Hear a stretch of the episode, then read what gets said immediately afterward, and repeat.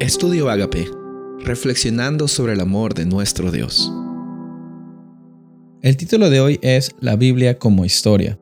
Primera de Corintios 15, 3 al 5. Porque primeramente os he enseñado lo que asimismo recibí, que Cristo murió por nuestros pecados conforme a las Escrituras, y que fue sepultado y resucitó al tercer día conforme a las Escrituras, y que apareció a Cefas y después a los doce. La Biblia es un libro en el cual nosotros tenemos un encuentro con el autor. Nosotros tenemos el privilegio de encontrarnos con el autor de la Biblia cada vez que pedimos en oración de que Él nos guíe y que nos dé la sabiduría para que las palabras que nosotros leamos no solo sean palabras, sino sean oportunidades de transformación. Y lo que dice Pablo es algo muy interesante hubieron personas que fueron testigos vivos de lo que Cristo hizo cuando Él estuvo en esta tierra.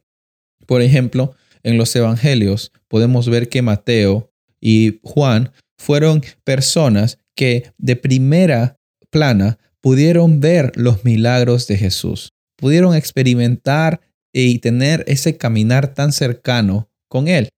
Sin embargo, también en los otros dos evangelios, como Lucas y Marcos, nosotros vemos de que al mismo tiempo eh, que ellos daban un recuento de lo que Dios había hecho, Jesús había hecho cuando estaba en la tierra, ellos también usaban lo posible para juntar la historia y con la guía del Espíritu Santo mostrarnos a nosotros qué fue lo que pasó cuando Jesús estuvo aquí en la tierra.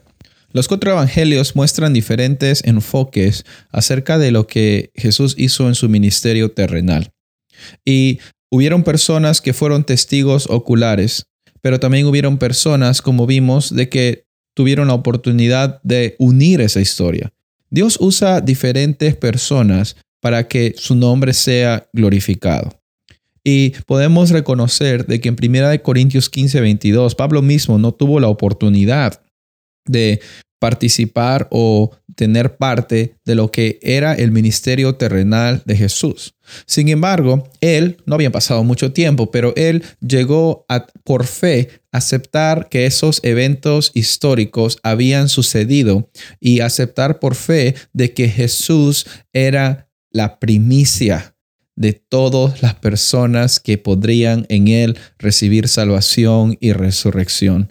Primicia en el sentido de que Él es el ejemplo, Él es el modelo de lo que sucederá con las personas que están dispuestas a ser justificadas y santificadas por la sangre que Él derramó por la humanidad. En el versículo 22 del capítulo 15 vemos como dice aquí, porque así como en Adán todos mueren, también en Cristo todos serán vivificados. Pero cada uno en su debido orden, dice el siguiente versículo. Cristo las primicias, luego los que son de Cristo en su venida. Recordemos entonces como un llamado para hoy de que Cristo nos da la oportunidad de vivir de nuevo. Hubieron personas que lo vieron, pero hubieron personas que por los ojos de la fe también aceptaron que ese fue un hecho histórico algo que sucedió, algo grande que sucedió en favor de cada uno de nosotros. Pablo, Marcos y Lucas no pudieron verlo, pero creyeron. Nosotros quizás no pudimos ver y no estuvimos en ese momento, pero hay tantas razones en las cuales Dios nos da de que en nuestro día a día Él es un Dios real. También podemos tener la certeza de que la palabra de Dios y lo que está escrito está para que nosotros tengamos una vida llena de esperanza y por su gracia una vida llena de eternidad cuando Él venga por segunda vez. Soy el pastor Rubén Casabona y deseo que tengas un día bendecido.